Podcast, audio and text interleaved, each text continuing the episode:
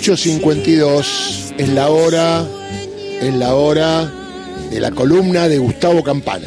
Bueno, por imposición de la derecha, el debate presidencial nació huérfano de dos temas absolutamente centrales para buscar caminos para intentar preservar al futuro argentino de formatos de destrucción social que la verdad conocimos cruelmente hace muy poco, teniendo en cuenta que la línea de tiempo de un país, qué sé yo, medio siglo, es abrir y cerrar de ojos. Derechos humanos y protección del ambiente son cuestiones que increíblemente habían quedado afuera de la agenda y finalmente serán parte de la discusión. La primera pregunta es ¿por qué el temario incompleto? ¿No? ¿Por qué hay que elegir? Che, todo.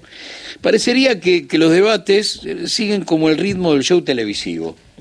Tal cual. Y no será al revés, che, ¿no tendrá que adaptarse la televisión a un debate tan importante como el futuro de la Argentina? Y no, bueno, tiene 10 segundos para esto, tiene dos minutos para esto otro, tiene... No, no, todo el tiempo que sea necesario y para eso, por ejemplo, la televisión y la radio pública, pero estar eh, poniéndole límites al debate, bueno, pueden pasar cosas como esta, como que te queden afuera derechos humanos y la cuestión del ambiente. Y derechos humanos en la Argentina, teniendo en cuenta que la democracia llegó después de 500 centros clandestinos de detención, tortura y muerte, es, es una locura.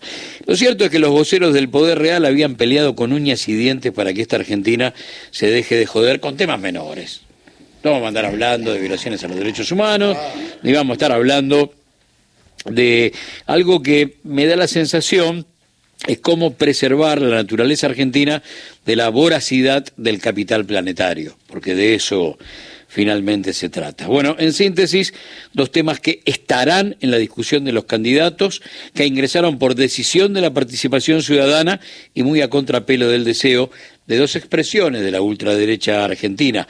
Por lo tanto, los apologistas de la última dictadura y los negacionistas del cambio climático, los que censuraron por incómodas estas dos discusiones, cuando hubo que empezar a discutir, che, ¿cómo va a ser el debate?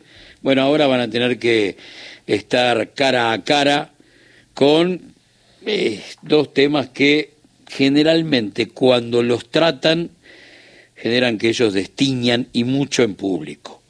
Por un lado está la insensibilidad ante el secuestro, la tortura, la muerte, la desaparición, las fosas comunes, el óvulo de la muerte, el robo de bebés, y por otro, la indiferencia abismal entre la mirada de un estadista, que es el tipo que fija posición en función de, generaciones futuras, y el espectáculo circense de un oportunista. Las dos cosas, el terrorismo de Estado y la contaminación, son dos aspectos que pueden tomarse como medidas económicas. En la República Argentina, sin terrorismo de Estado, no había cambio de la matriz económica. Por lo tanto, Martínez de Oz necesitaba de esa guardia pretoriana y de la desaparición de la faz de la tierra de aquellos que habían sido una especie de enorme dique de contención ante el Rodrigazo, que fue la presentación en sociedad del liberalismo en la República Argentina.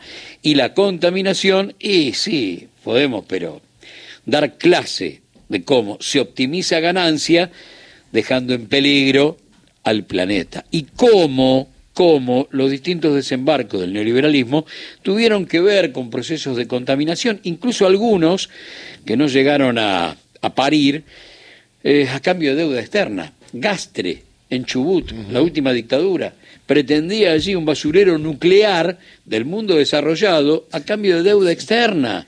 ¿Se acuerdan ustedes de aquellos dos barcos que venían con residuos nucleares traídos desde Francia por María Julia? Bueno, esto es, ponele, una continuidad de lo mismo.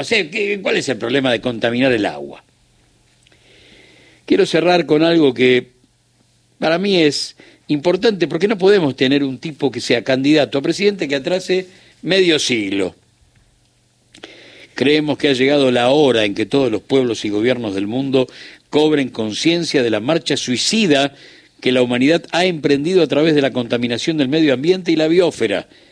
La dilapidación de los recursos naturales, el crecimiento sin freno de la población y la sobreestimación de la tecnología y la necesidad de invertir de inmediato la dirección de esta marcha a través de una acción mancomunada internacional.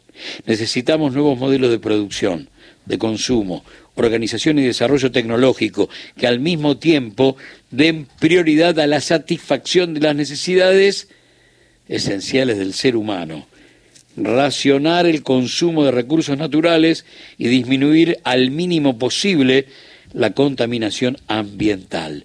La lucha contra la contaminación del medio ambiente y de la biosfera contra el despilfarro de los recursos naturales, el ruido y el hacinamiento de las ciudades debe iniciarse ya a nivel municipal, nacional e internacional problemas en el orden internacional que deben pasar a la agenda de las negociaciones entre las grandes potencias y a la vida permanente de las Naciones Unidas con carácter de primera prioridad. Estoy leyendo a Perón en la cumbre de Estocolmo de 1972. Mira. 72.